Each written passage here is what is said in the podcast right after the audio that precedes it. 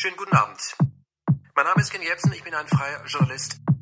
Bill und Melinda Gates, das Ehepaar Gates, hat inzwischen mehr Macht als Roosevelt, Churchill, Stalin und Hitler seinerzeit zusammen.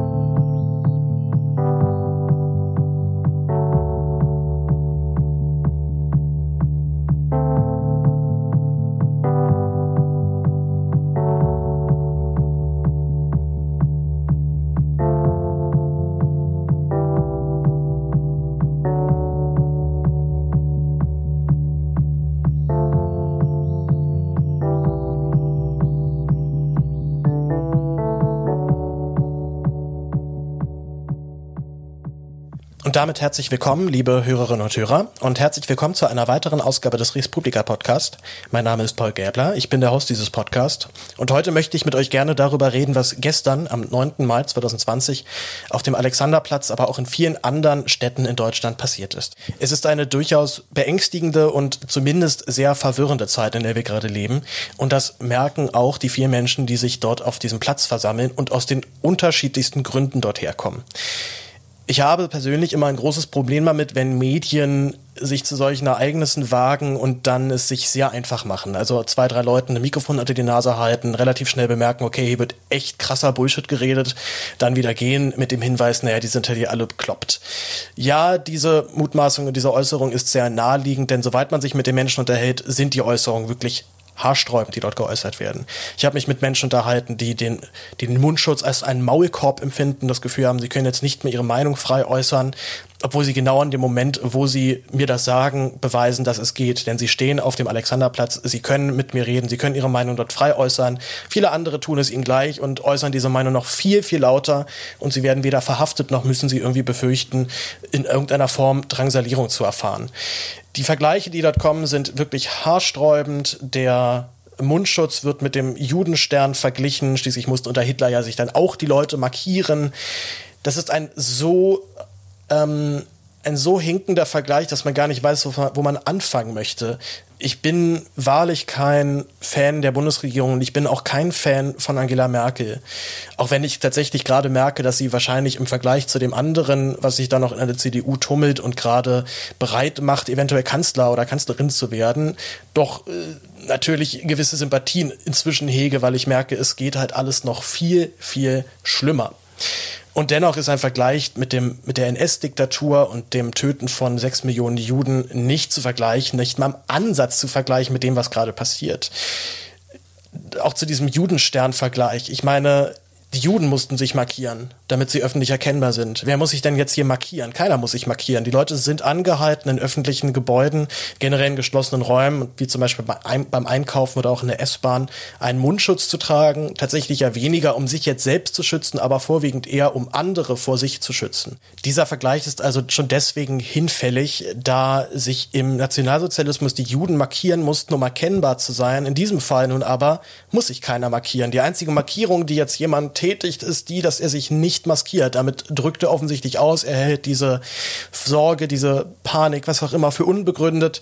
Nun kann man sagen, naja gut, dann kriegen die halt im schlimmsten Fall Corona. Nein, es ist ja sogar noch viel schlimmer, denn dadurch, dass sie keinen Mundschutz tragen, ist die Wahrscheinlichkeit, dass sie jemand anders anstecken, sehr groß. Ich möchte an dieser Stelle einen Clip einspielen, was tatsächlich jetzt auch so gut geht, weil ich ein Programm inzwischen benutze, was auch Clip-Wiedergabe möglich macht. Ich bin jetzt zu Hindenburg gewechselt und nehme nicht mehr mit Logic auf. Logic, was eigentlich eher für Musikproduktion gedacht ist und man dementsprechend gefühlt 99 Prozent der Funktionen, die dieses Programm hat, gar nicht nutzt. Das ist bei Hindenburg alles ein bisschen kompakter, alles ein bisschen kleiner und ich möchte jetzt in die Folge 31 klicken, radikale Höflichkeit, denn da habe ich mit Pauline Fröhlich geredet, unter anderem über Verschwörungstheorien und warum es so schwierig ist, mit Verschwörungstheoretikern in einen wirklichen Dialog zu treten. Ein allererster ähm, Fall, in dem ich sagen würde, die Debatte hat keinen Sinn mehr, sind leider meistens Verschwörungstheorien. Verschwörungstheorien sind was anderes als eine ähm, rechtspopulistische ähm, Meinung. Aber es, es, geht ja durchaus Hand in Hand. Ne? Also es gibt sehr viele Rechtspopulisten, wo ich immer wiederkehrende Argumentationsmuster, die in sich in Verschwörungstheorien befinden, äh, höre. Ja, das stimmt. Also viele gehen da leider Hand in Hand. Das haben mir auch viele Studien bisher bewiesen, wie die Mitte-Studie von der Friedrich-Ebert-Stiftung vergangenes Jahr, ähm, dass ähm, gerade im rechtspopulistischen Wählerinnenspektrum ähm, Verschwörungstheorien leichter verfangen als bei anderen Wählerinnenschichten. Ähm, und ich sage ja nur, dass ich der Ansicht bin oder die Erfahrung gemacht habe, dass mit VerschwörungstheoretikerInnen das Gespräch sehr schwierig ist, beziehungsweise ein konstruktiver Dialog fast unmöglich ist. Ich nutze da immer gerne die Metapher eines wie so einem Hochhaus ja, und während ähm, ich zum Beispiel auf Stockwerk 4 bin und eine rechtspopulistische Meinung meiner Mutter ist auf Stockwerk 6 und die Fenster sind auf, wir können ganz laut rufen und uns Mühe geben und vielleicht hören wir uns dann durchs Treppenhaus und kommen und treffen uns irgendwie auf Etage 5, ja. Beim Verschwörungstheoretiker bin ich auf Etage 4 und der ist auf 23. Also ich weiß nicht, ob das hilft, das Bild für alle. Mir, mir hilft das Bild immer. Wir werden uns nicht treffen. Wir werden nicht auf ein logisches Level kommen oder auf ein vernünftiges Level, wo wir uns irgendwie begegnen können, weil die Grundannahmen von der Welt, vom Menschen, Menschen, von äh, Vertrauen etc. pp. einfach komplett verschieden sind, nicht geteilt sind. Und deswegen würde ich sagen, da bringt der Dialog nichts. Ist das tatsächlich immer so? Ich habe gestern leider die Erfahrung gemacht, ja es ist definitiv möglich, sich mit diesen Leuten zu unterhalten und es ist auch notwendig, sich mit diesen Leuten zu unterhalten. Aber was die Debatte in der Tat sehr, sehr schwer macht, ist, dass ganz andere Grundvoraussetzungen gegeben sind. Also beide Seiten müssten sich erstmal auf die Welt verständigen, über die sie eigentlich gerade diskutieren und dementsprechend lehnen natürlich auch beide Seiten extrem die Welt, in der der andere lebt, ab. Also ich dann als meiner Meinung nach aufgeklärter, kritischer Bürger sage, das ist doch völliger Blödsinn, du kannst davon nichts belegen, was du ihm hier gerade vortischt, dass Gates alle implantieren und chippen möchte. Die andere Seite wiederum hält mich noch für naiv und dumm und wird aber auch irgendwann dahin kommen, endlich die Wahrheit herausbekommen zu haben. Das ist ein ganz ungesundes Spannungsverhältnis, denn auf der einen Seite sind die Verschwörer, die der Meinung sind, man hat es einfach noch nicht verstanden, also eine ziemlich arrogante Grundhaltung erstmal in den Tag legen, was generell Gift für jede Debatte ist. Auf der anderen Seite fällt es natürlich umso schwer, jemanden ernst zu nehmen, der dir dann wirklich erzählt, dass Bill Gates kleine Kinder entführt, um aus ihnen irgendein bestimmtes Dekret herauszupressen, was dann äh, für die Verjüngung äh, der Weltelite gedacht ist. Diese Theorie ist so haarsträubend und so äh, ja, so skurril, dass man erstmal geneigt ist, darüber zu lachen. Das ist aber genau das Problem, denn diese Leute fühlen sich eben nicht ernst genommen und steigern sich umso mehr in ihre krassen Vorstellungen rein. Immer, ich würde es wirklich als eine Sucht bezeichnen, ja, also immer mehr, immer tiefer, immer doller, bis irgendwann keiner mehr weiß, wo eigentlich oben und unten ist. Diese Frage, wie können wir diese Leute also ernst nehmen, ohne sie inhaltlich ernst zu nehmen? Also ihnen das Gefühl geben, ich nehme deine Sorgen, deine Nöte gerade ernst, aber grenze mich trotzdem inhaltlich ab. Diese Frage zu beantworten, kann ich nicht, kann wahrscheinlich auch gerade niemand. Ich warne aber tatsächlich an der Stelle, dass wir genau dasselbe schon vor vielen Jahren mit der AfD gemacht haben. Ja, ich bin gegen Fremdenfeindlichkeit und ich finde es scheiße, wenn sich jemand fremdenfeindlich äußert. Ich muss aber leider auch hinnehmen, dass es nun mal auch zu einer Demokratie gehört, dass ich mich mit solchen Argumenten und Positionen auseinandersetzen muss. Wenn wir jetzt wieder anfangen, all diese Leute, die dorthin gehen und sagen, Bill Gates ist ein riesen Kapitalistenschwein und der will uns alle chippen und alle nur als dumm und unwissend bezeichnen, dann treiben wir die Leute weiterhin in die Hände der Rattenfänger, die damit dann politisches Kapital schlagen wollen. Und was das für Leute sind, konnte man unter anderem auch schon gestern auf dem Alex sehen, denn es hat nicht lange gedauert, da tauchten auch schon die ersten Hooligans und Neonazis auf, die sich ganz offen erkennen, zu erkennen gegeben haben, teilweise mit Reichskriegsflagge rumgelaufen sind, ähm, mit Symbolen äh, tätowiert waren, die ganz klar der rechten Szene zuzuordnen sind. Also jeder, der dort auf dieser Demo war, muss irgendwann mitgekriegt haben, ey, hier laufen gerade auch richtig stramme Faschos rum. Und das ist zumindest für mich immer ein Grund zu sagen, sagen, gut, egal wie man jetzt zu dieser Demo steht und was da inhaltlich geäußert wird, ab jetzt bin ich raus und muss mir leider eine neue Demo suchen. Diese Demo in Berlin Mitte gestern war nicht die einzige ihrer Art. Es gab auch noch eine sehr große Veranstaltung in Stuttgart mit über 1000 Teilnehmern. Es gab auch einen Corona-Spaziergang in, in Gera in Thüringen, wo ein gewisser Thomas Kemmerich sich auch die Irre gegeben hat, mit strammen Rechtsradikalen mitzumarschieren.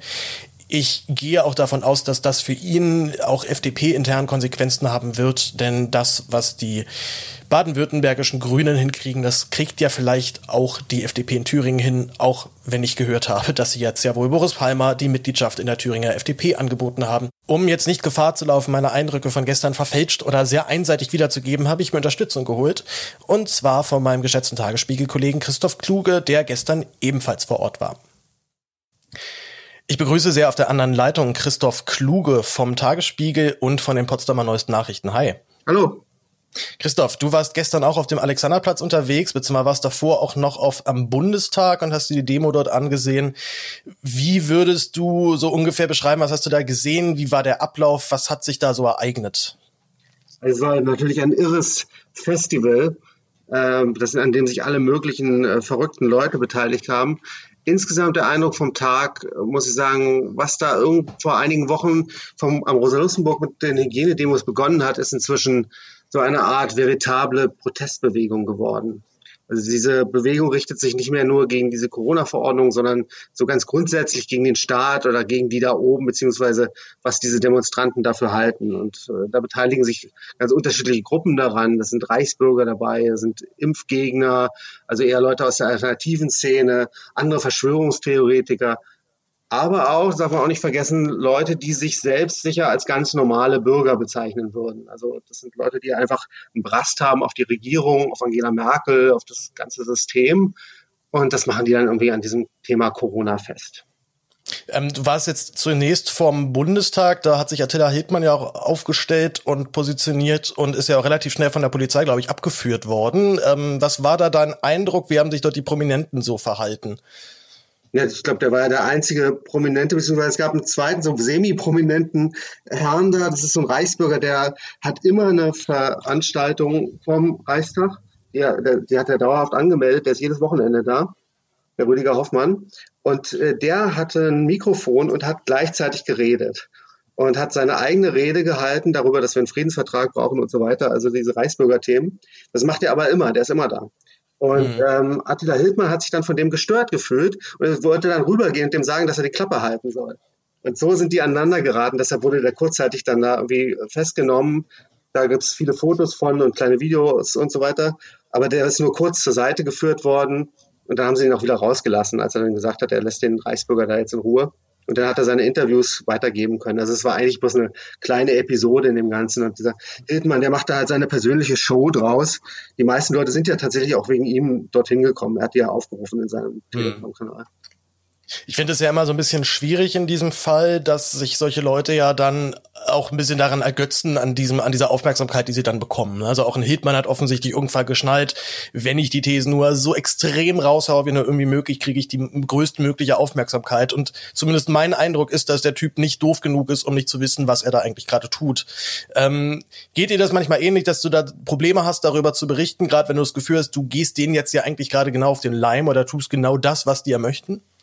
Ich weiß nicht, ob das wirklich so ein Kalkül ist. Im Gegenteil eher, würde ich sagen.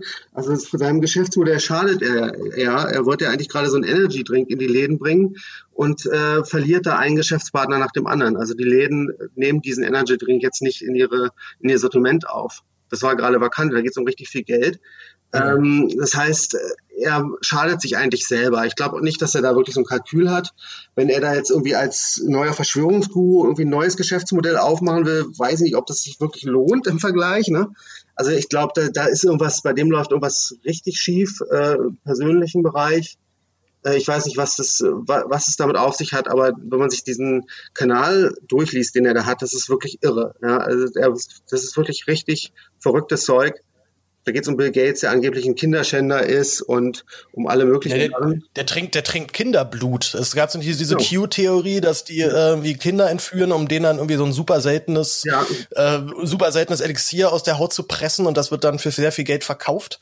Genau, das Adrenochrom, das sogenannte. Das ist so eine mhm. Art ähm, äh, ewiges Leben können sich die Reichen dadurch angeblich holen, indem sie dieses aus den Kindern dieses, dieses diesen Saft extrahieren und dann, ähm, dann können sie, werden sie für immer schön und äh, leben lange. Das ist die Theorie. Und daran glaubt er tatsächlich, daran glaubt ja auch Xavier Du. Und, ähm, ja, daran glaubt wahrscheinlich auch so ein bisschen Ken FM, ne? Aber ich, ich, da kommen wir schon so ein bisschen zu so einem Grundproblem, finde ich, von diesen Bewegungen. Diese Thesen, die sie äußern, sind wirklich so haarsträubend, dass man natürlich sehr geneigt ist, sich drüber lustig zu machen. Ich fürchte aber auch, dass das genau der Mechanismus ist, der diese Leute dann noch weiter von einem wegtreibt und dafür auch sorgt, dass sie sich noch weiter gruppieren und immer größer werden. Teilst du diese Einschätzung oder anders gesagt, was würdest du als Gegenvorschlag bringen? Wie könnte man sich damit gut auseinandersetzen, ohne dass es diese Entfremdung gibt zwischen beiden Gruppen? Also ich glaube, diese Entfremdung ist schon da und es ist halt äh, auch ein bisschen schwierig, sich damit zu befassen, ohne das, ähm, ohne das lächerlich zu finden, weil man kann sich sozusagen damit inner, aus einer inhaltlichen Ebene ja nicht sachlich auseinandersetzen. Ne? Ich kann jetzt nicht wirklich darüber diskutieren, ob Bill Gates äh, da irgendwie Kinder äh, ausblutet, um Ne? Oder, oder ob äh, Hillary Clinton einen Kinderschänderring in einer Pizzeria betreibt. So, ne? Also das sind ja mhm. irrsinnige Theorien. Damit kann man sich nicht ernsthaft auseinandersetzen. Was man, was äh, seriös äh, betrachtet werden muss, denke ich, ist diese Wut, die die Leute haben, eher die, äh, die Emotionen, die die Leute haben, weil die sind ja durchaus echt. Ne? Und da muss man fragen, woher kommt dieser Frust? Warum sind Leute bereit, sich so weit äh, in so einen äh, Kaninchenbau da zu begeben, dass sie nicht mehr erreichbar sind? Das sind die Fragen, die, die kann man sicherlich stellen. Aber ob man die erreichen kann, ich denke, ab einem bestimmten Punkt kann man die Leute auch einfach gar nicht mehr erreichen. Da sind die einfach jenseits von Gut und Böse. So mhm. alles ist. Es ist ja so eine so ein komisches Geklüngel da auch gestern gewesen. Aus unterschiedlichen Gruppen hatten wir ja schon äh, besprochen.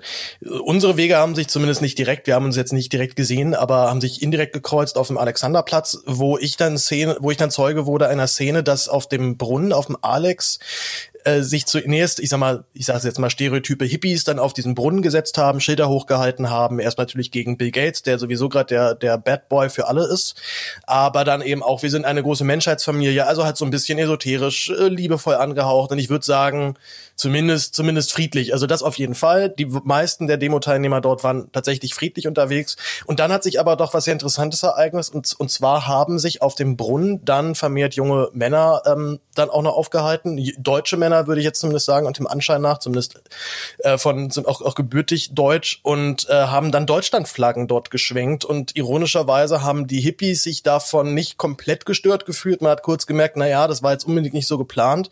Aber es hat nur ein paar Minuten gedauert, dann haben sie die Deutschlandflagge auch in die Hand genommen und durch die Gegend geschwenkt. Was ist das für eine für ein Geklüngel oder was ist für eine Fusion dort von zwei Gruppierungen, die zumindest erstmal augenscheinlich nicht zusammenpassen? Ja, du sagst es ja schon, das Gefühl ist, wir gehören alle zu einer großen Menschheitsfamilie und da gehören die Nazis dann eben auch dazu nach dieser Sichtweise. Ne? Das hat man ja schon äh, vor einigen Jahren bei diesen Montagsmahnwachen für den Frieden beobachten können. Mhm. Das war 2014 haben die angefangen, da war die Ukraine-Krise damals der Auslöser. Da gab es das ja auch schon, dass dieses, also es war noch esoterischer und noch, ähm, noch mehr betont friedlich. Äh, und da haben sich von Anfang an auch Neonazis aufgehalten. Die sind immer wieder dahin gekommen. Ich meine, Neonazis haben ja keine Berührungsängste, ne? die gehen ja überall hin. Ähm, die sind da halt hingekommen, haben versucht zu, zu schauen, ob sie daraus irgendwas machen können für sich. Und ähm, das war für die Veranstalter damals auch schon überhaupt kein Problem. Bei deren Sichtweise sozusagen jeder, der hierher kommt, der ist irgendwie für eine gute Sache und das kann ja eigentlich nicht verkehrt sein. Ne? Das ist also eigentlich kein, ich würde sagen, gar kein politischer, sondern eher so ein quasi religiöser Ansatz. Ne? Sozusagen, wir kommen hier zusammen, wir machen hier was, ähm, was die Wahrhaftigkeit äh, sprechen wir aus, wir beteiligen uns hier an so einem gemeinsamen Akt. Und wer da hinkommt, der muss irgendwie, der gehört zu den Guten. Ne? Der ist, äh, den wollen wir nicht ausschließen. Und diese, dieser Geist, der war da gestern auch zu spüren. Die Neonazis nehmen das natürlich überhaupt nicht ernst. Ne? Also die schauen einfach nur, ob sie da irgendwie einen Vorteil draus ziehen mhm. können aus der ganzen Lage. Es war nicht nur äh, offensichtlich äh, ähm, Neonazis auch anwesend, waren auch Hooligans anwesend. Ich schätze mal aus Babelsberg kommend, bin mir aber nicht ganz sicher. Ähm, die auch tatsächlich, die ich immer auch daran erkenne, dass sie sich erstens maskieren. Das waren übrigens mit die einzigen auf der Demo, die sich maskiert haben, außer die Presse und einige Polizisten. Und es sind auch dann immer die, die sofort auf mich als Pressevertreter zurennen und sofort sagen, du machst die Kamera jetzt hier aus. Also mhm. daran, daran erkenne ich immer gefühlt äh, recht rechte Faschisten, dass die sofort auf die Presse gehen und die so da weghaben wollen. Das sind dann, ist dann bei Linken nicht ganz so extrem, aber apropos Linke, Hendrik Sodenkamp, den du wahrscheinlich auch kennst, der die, die Widerstandsgruppe die, oder die äh, Ortsgruppe wie Demokratischer Widerstand auch ins Leben gerufen hat, äh, zusammen mit Anselm Lenz, ähm, war auch gestern vor Ort und hat noch den klaghaften, äh, den, den, den kläglichen Versuch unternommen, irgendwie die Nazis loszuwerden und hat Nazis rausgebrüllt, ist aber relativ kurz danach niedergebrüllt worden. Glaubt du warst da auch anwesend? Das war dein Eindruck von dieser Szene. War das so, ein, so eine Art Kipppunkt auf dieser Demo oder war das so ein, äh, was war so ein Ereignis, was eigentlich irgendwann hätte kommen müssen, früher oder später? Da kann man ein Klischee bedienen und sagen, die Revolution frisst ihre Kinder. Äh, der, es, hat, sich genauso angefühlt gestern tatsächlich. Ja, ja, das ist wirklich, da ist die ganze Sache wirklich über äh, diesen Initiator hinweggerollt. Der, ähm, er hat gerufen, Nazis raus und ist dann sofort angefeindet worden. Die haben sich um ihn gesammelt, also eher so diese Wutbürger, würde ich sagen, von der, von der Optik her. Und äh, die haben ihn angeschrien, er soll sich da verpissen, er soll aufhören, äh, sich da überhaupt zu beteiligen. Spalter. Er, Spalter ist er. Spalter, genau, und er soll da mal verschwinden, er will das Volk spalten. Und ähm, die wussten offensichtlich überhaupt nicht, wer er ist. Und die wollten sich damit auch nicht auseinandersetzen. Die hatten kein Interesse an diesem Typ. Die haben sogar, einer hat sogar gesagt, er soll aufhören, die Zeitung hochzuhalten, diesen demokratischen Widerstand. Und er hat dann so ein bisschen hilflos versucht zu sagen, na, aber ich habe die doch gemacht, ich habe die doch geschrieben. Und das, das also, äh, da gab es kein Interesse mehr an ihm, sozusagen. Seine Revolution ist ihm komplett entglitten. Ja, und die machen jetzt da ihr eigenes Ding. Ob er jetzt noch kommt oder nicht, das interessiert eigentlich niemanden mehr. Ich habe ja bei Twitter so ein bisschen, äh, bisschen Widerspruch bekommen, dass ich sie als linksradikal lediglich eingeordnet habe. Ähm, viele sagen, ja, das geht aber schon noch weit darüber hinaus, denn die haben ja auch eine ganz knallharte verschwörungstheoretische Sicht. Ähm, dann habe ich tatsächlich auch heute beim Frühstücken noch lange drüber nachgedacht und bin zumindest für mich so ein bisschen zu dem Urteil gekommen, dass ja letztendlich jede, jede politische radikale Bewegung von einer gewissen Form von Verschwörung ausgeht. Bei dem demokratischen Widerstand ist es nun wirklich nochmal extremer, weil sie sich eben auch dann einreihen in diese Verschwörung gegenüber Gates. Ich weiß nicht, ob sie komplett da mitgehen. Wie würdest du diese Bewegung um Sodenkamp, Lenz, demokratischen Widerstand grundlegend einordnen, falls es überhaupt möglich ist? Ja, die kommen ja also aus so einem kulturaktivistischen Bereich. Ne? Die haben ja so mhm. Theateraktionen gemacht, zum Beispiel ein Kapitalismus-Tribunal. Die haben dann immer so, ähm, also sich auch am Zentrum für politische Schönheit irgendwie orientiert, aber natürlich niemals äh, diese Aufmerksamkeit erreicht, was sie, glaube ich, auch so ein bisschen wurmt. Aber die kommen eher so aus so einem ich würde nicht mal sagen linksradikal, also aus so einem linken Kulturmilieu. Mhm. Da kommen die her, sozusagen ähm, immer kapitalismuskritisch haben die sich gesehen. Die hatten auch, haben sich dann auch als Karriereverweigerer bezeichnet und so weiter. Ähm, und mittlerweile haben sie das so überbaut mit dieser, ähm, mit ihrer Corona-Verschwörungstheorie, die da bei denen nochmal ganz anders ist als jetzt bei den anderen, sondern die glauben, dass dahinter irgendwie dass damit der Zusammenbruch des Finanzmarktkapitalismus irgendwie verdeckt werden soll. Das hat, glaube ich, mhm. keiner außer ihnen selber so richtig verstanden, was sie damit meinen. Aber das ist auf jeden Fall Verschwörungs-, eine Verschwörungsideologie.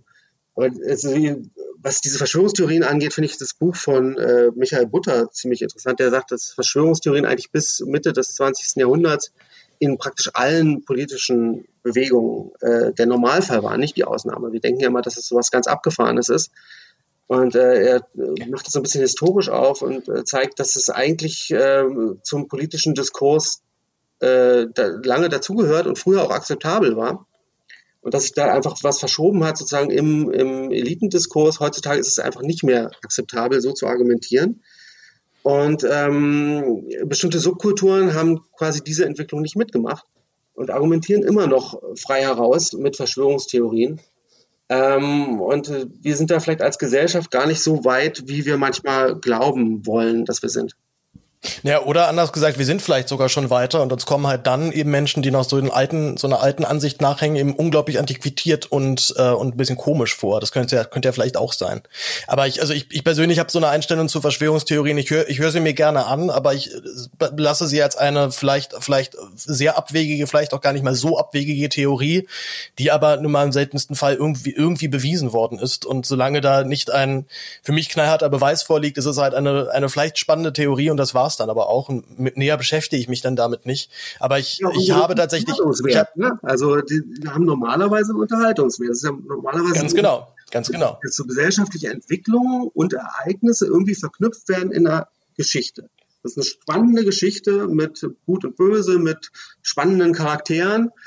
Und es hat auf jeden Fall einen Unterhaltungswert. Ich denke, das ist auch, was die Leute da hinzieht. Und gleichzeitig hat es eben diesen Effekt, dass es eine einfache Erklärung liefert für komplizierte Zusammenhänge. Und ich denke, das ist der Grund, weshalb in solchen Krisensituationen wie jetzt die Leute auf diese äh, hm. Theorien zurückgreifen ja, na, zu, zumal es auch einfach, glaube ich, wirklich überfordert. Also die, die äh, der, derzeitige politische Weltlage ist derartig komplex und schwierig zu verstehen. Ich würde mir nicht mal an, im, äh, nicht mal annähernd anmaßen zu behaupten, ich hätte das jetzt alles verstanden, was da bei Corona gerade passiert.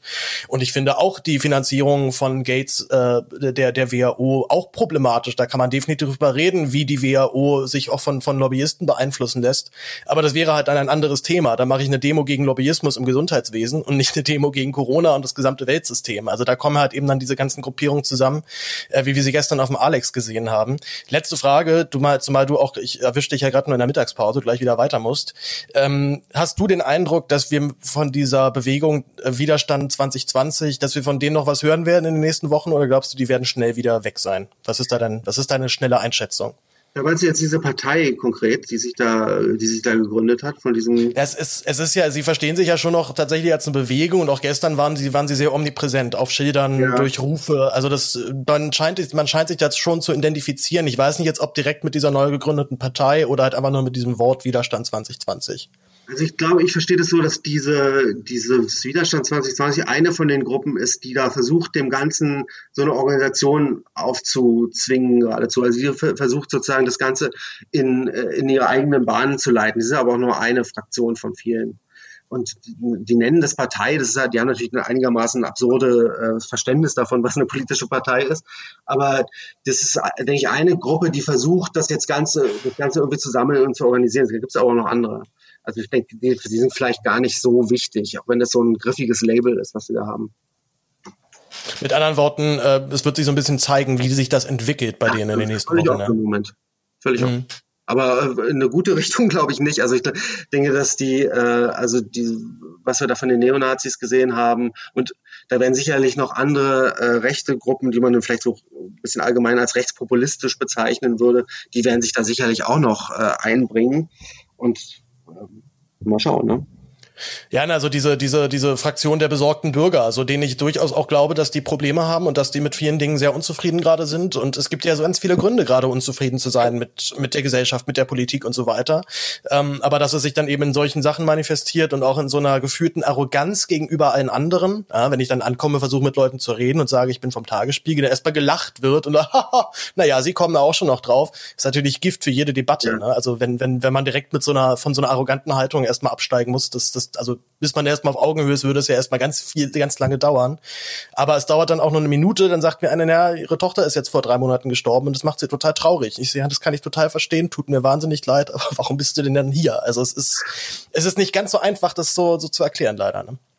Ja, das ist ja auch so ein äh, Identifikationsangebot, was so Verschwörungstheorien und gerade diese Gruppen machen, die sich ja auch in den sozialen Netzen äh, dann da irgendwie zusammenfinden. Gerade bei Telegram ist das im Moment, geht da viel. Äh, mhm. Wir haben praktisch dieses, äh, dieses Angebot, dass sie sagen, wenn du bei uns mitmachst, ähm, dann gehörst du zu denen, die es verstanden haben. Ne? Die anderen sind alle dumm, die machen alle mit, was dieses Merkel-Regime will.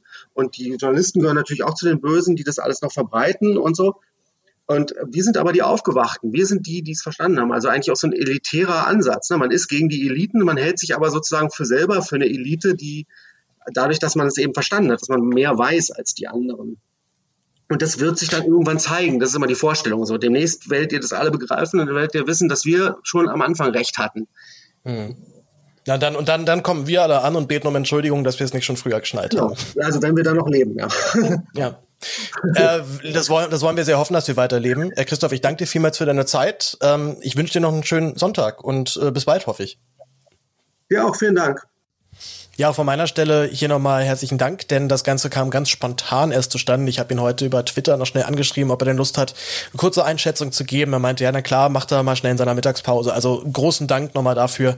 Und äh, ja, entschuldigt auch die nicht optimale Tonqualität. Wie gesagt, wir haben das spontan schnell über Zencaster gemacht und haben dementsprechend nur so ein klassisches äh, Bild-in-Mikrofon vom Laptop benutzt. Aber was macht denn jetzt eigentlich so die Politik gerade in dieser Zeit? Darüber habe ich mit dem Bundestagsabgeordneten Marco Bühle gesprochen. Marco war 13 Jahre lang Mitglied der Bundestagsfraktion der SPD.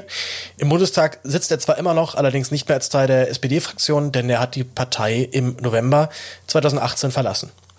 Wir hatten ihn auch schon mal im Podcast, wer sich erinnert, ich hatte ihn im letzten September auch interviewt, da ging es noch vorwiegend um Fridays for Future. Heute habe ich unter anderem mit ihm darüber gesprochen, wie jetzt überhaupt die Entscheidungsphase abläuft und ob der Bundestag jetzt überhaupt noch so normal funktioniert, wie wir das gewohnt sind. Also relativ normal. Ähm, natürlich immer noch unter diesem verschiedenen Bedingungen und immer noch mit Abstand und so weiter. Aber die Arbeit läuft hier eigentlich schon wieder. Es gibt keine großen Veranstaltungen, es gibt nicht die parlamentarischen Abende, also dieses die die Side-Sachen, ähm, die laufen natürlich äh, nicht. Und insgesamt ist die Arbeit natürlich auch anders. Und alleine, wenn man mit dem Zug hier hinfährt, so einen leeren Zug habe ich halt noch nie gehabt. Ähm, und dann die dann da sitzen mit Maske, ist schon noch ein bisschen spooky. Spooky unter anderem ist aber auch das, was die GroKo jetzt vorschlägt, um die Wirtschaft zu stabilisieren, neben ja auch sehr sinnvollen und auch gut und wirkenden Sofortmaßnahmen, die ja unter anderem auch von den Ländern dann verteilt worden sind, wird nun allerdings gerade über eine Abwrackprämie diskutiert, eine Prämie also für den Neukauf eines Autos, um die Wirtschaft hier anzukurbeln. Marco Bülow ist davon kein Fan.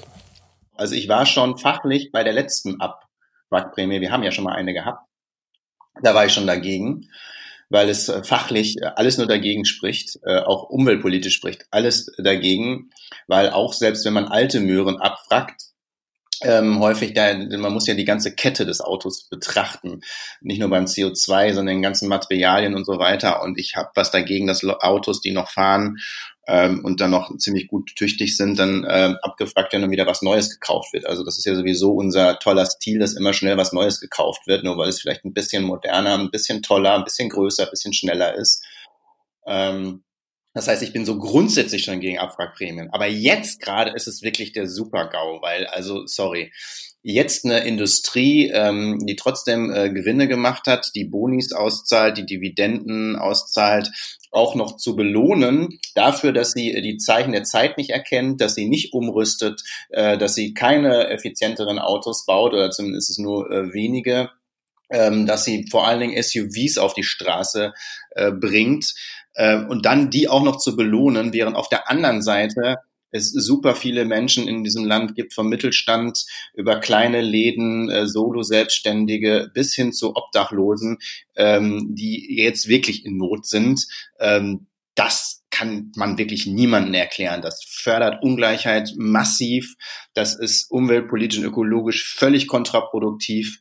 Dabei gibt's ja andere Vorschläge wie so eine Mobilitätsprämie, also wo Leute sich dann ein neues Fahrrad kaufen können, äh, ein ÖPNV-Ticket kaufen können.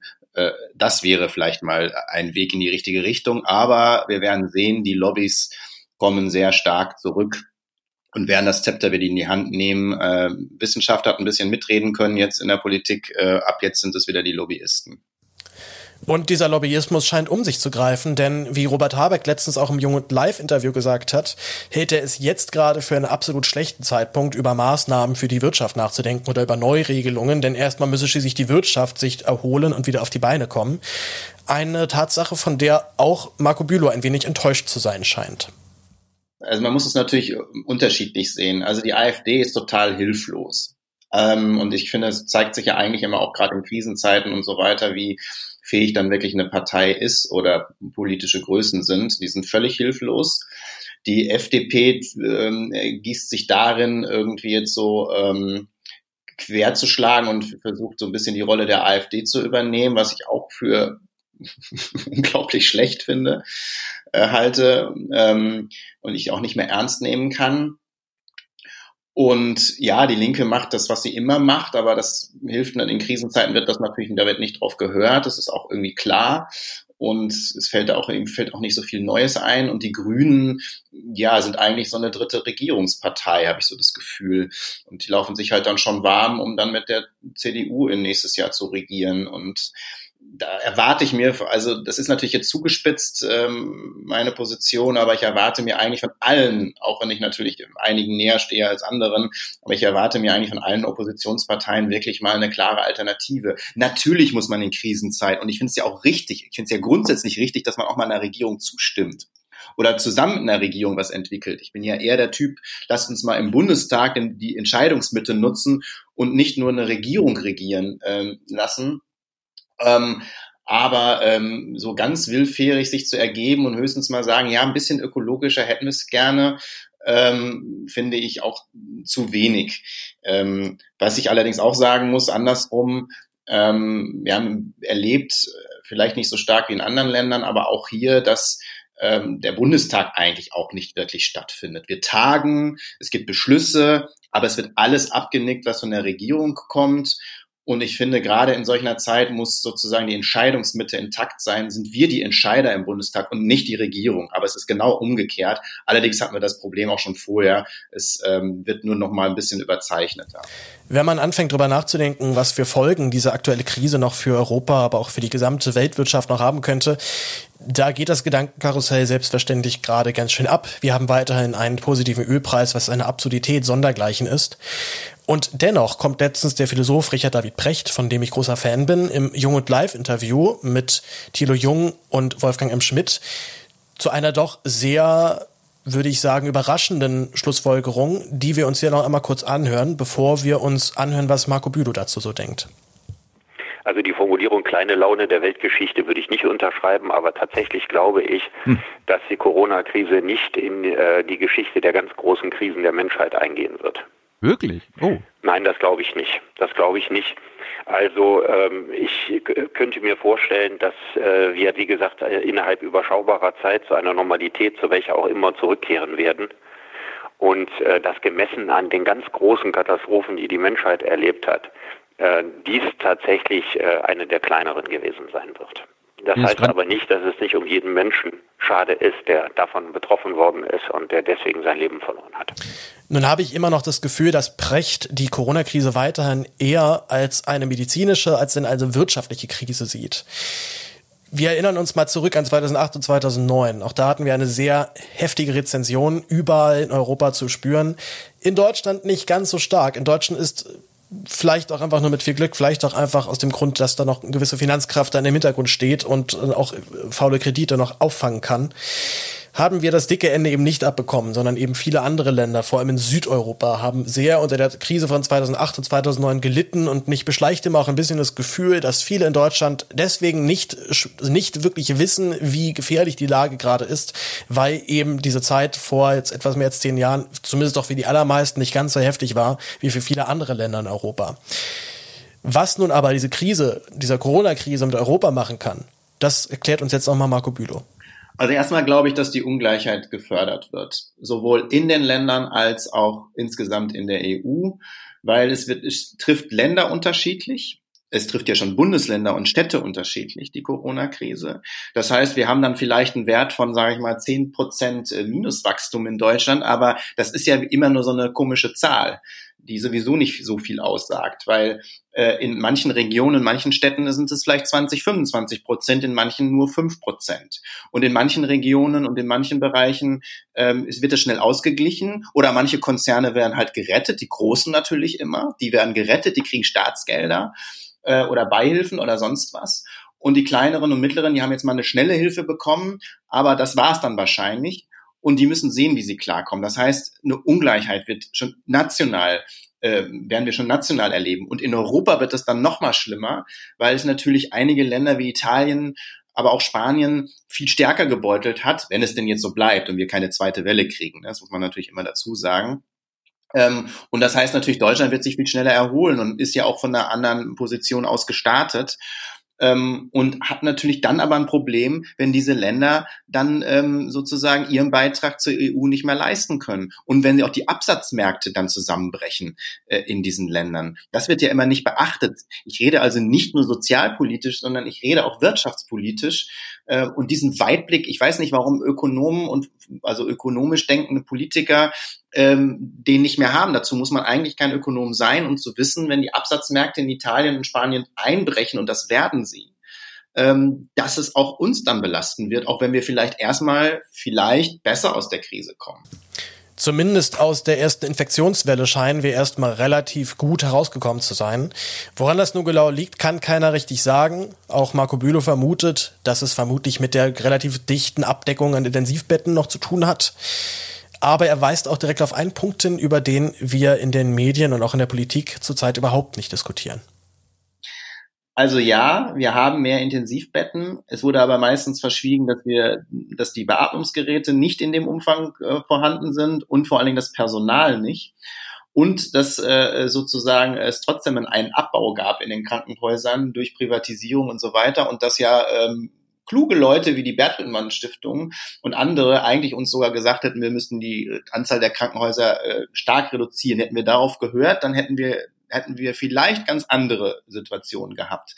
Aber auch so ist es nicht alles goldig. Ähm, ich spreche sogar aus eigener Erfahrung, weil alle anderen, die jetzt krank geworden sind, die eine Operation hätten nötig haben müssen und so weiter, wurden auf die lange Bank geschoben. Darüber redet keiner in der Öffentlichkeit. Es geht nur um Corona-Tote, es geht nur um Corona-Infizierte und was mit den ganzen Menschen sind, die auch teilweise ernsthaft erkrankt worden sind, aber keinen OP-Platz bekommen haben, weil diese Operation nicht stattgefunden haben oder unter schlechten Bedingungen, weil es Personal fehlte, ähm, behandelt worden sind. Darüber redet in Deutschland keiner wie kompliziert und auch wie unausgewogen diese Debatte ist, das macht Marco Bühler auch noch an einem Beispiel sehr deutlich. Wenn es nämlich darum geht, ist es ein valides Argument zu sagen, aber es geht doch hier um Menschenleben, deswegen müssen wir jetzt bestimmte Schritte fahren oder eben nicht. Also es wird ja zum Beispiel auf der anderen Seite immer dieses äh, in Anspruch genommen, na ja, aber hier geht's um Menschenleben und da dürfen wir jetzt zum Beispiel nicht Wirtschaft gegen Menschenleben ausspielen und so weiter. Naja, wenn wir ehrlich sind, machen wir das jeden Tag, auch ohne Corona. Wenn wir das nicht tun würden, dann gäbe es schon längst ein Tempolimit. Da spielen wir auch Wirtschaft gegen oder einzelne wirtschaftliche Interessen oder Freiheitsinteressen von Rasern gegen Menschenleben aus. Ganz viele Menschen sterben jedes Jahr im Autoverkehr. Äh, und das tun wir in ganz vielen Bereichen. Die, die Lebenserwartung äh, von Menschen in ärmeren Bevölkerungsschichten ist um viele Jahre gemindert. Meistens und, und teilweise wirklich zum größten Teil deshalb, weil sie in Gegenden und an Straßen wohnen, wo es eine hohe Schadstoffbelastung gibt. Da spielen wir auch Menschenleben aus. Und wenn wir uns das genau angucken, ist das auch nicht mehr so ganz easy. Also ich bin ja privilegiert und habe Luxusprobleme mit Corona, aber es gibt jetzt Familien, die haben nun wirklich harte äh, Probleme. Ne? Die leben mit vier, fünf Leuten jetzt äh, in, in, in zwei Zimmern und müssen klarkommen. Oder sozusagen müssen jeden Tag zu ihrem Job mit, mit tausenden von, von, von Kontakten oder sind total überlastet, überfordert. Was macht das denn mit den Menschen? Also das wird auch immer so ein bisschen vergessen, dass einige wirklich und einige haben auch totale Existenznöte. Und dass die natürlich irgendwann auch mal protestieren, kann ich auch verstehen. Das heißt, so einfach ist die Rechnung nicht, dass das wirtschaftliche Interessen sind und da geht es um Menschenleben. So einfach ist die Diskussion dann doch wieder nicht. Wir fassen an dieser Stelle schon mal vorab ein wenig zusammen. Die Politik sorgt sich größtenteils um die Wirtschaft, versucht Konjunkturprogramme schon mal vorab zu schnüren, um bestimmte Prozesse wieder in Gang zu bringen. Dass es dabei dann wieder auf eine Abwrackprämie hinauslaufen wird, ist sehr bedauerlich und vermutlich auch für viele in der Bevölkerung nicht nachvollziehbar und sehr unverständlich. Ich fürchte tatsächlich auch, dass genau solche Maßnahmen zu einer weiteren Entfremdung zwischen Politik und Gesellschaft führen werden, sich immer mehr Leute von der Politik abwenden und sagen, mit sowas wollen wir nichts zu tun haben, die kümmern sich eh nicht um uns.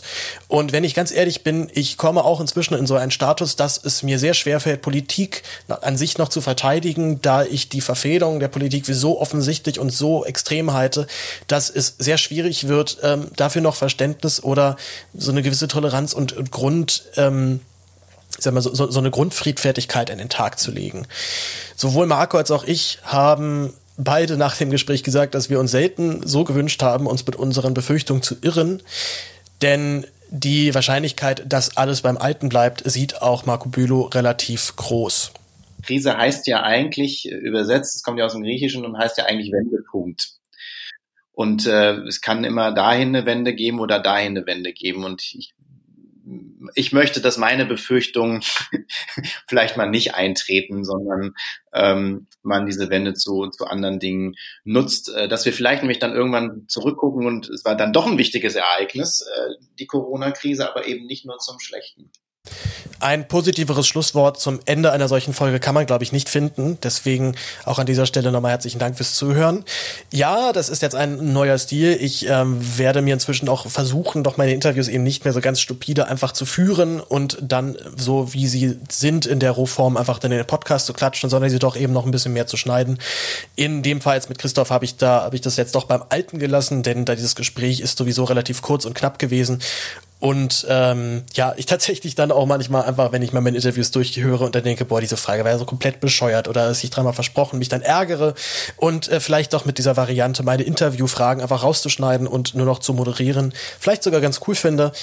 Liegt aber auch daran, dass ich äh, dieses Programm, mit dem ich jetzt hier gerade arbeite, vor dem ich auch gerade sitze und es äh, innerlich zumindest anbete und anhimmel, doch echt sehr zufrieden bin.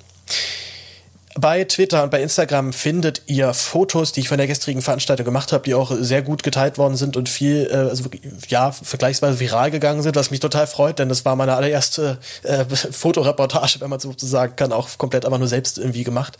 Äh, großer Dank da an Alex Tyler von Jung und Naiv, also auch einer meiner Chefs, der äh, mir für ein sehr, sehr gutes Geld äh, seine Canon 750D abgekauft hat, die wirklich so geile Fotos macht, dass ich eine wahre Freude gestern hatte. Auch wenn ich feststelle, fotografieren ist ist tatsächlich eine Kunst und auch mit einer Digitalkamera, die einem zwar schon sehr, sehr viel Arbeit abnimmt, ist es dann doch nicht so einfach, das Motiv genauso einzufangen, wie man es genau in dem Moment einfangen möchte.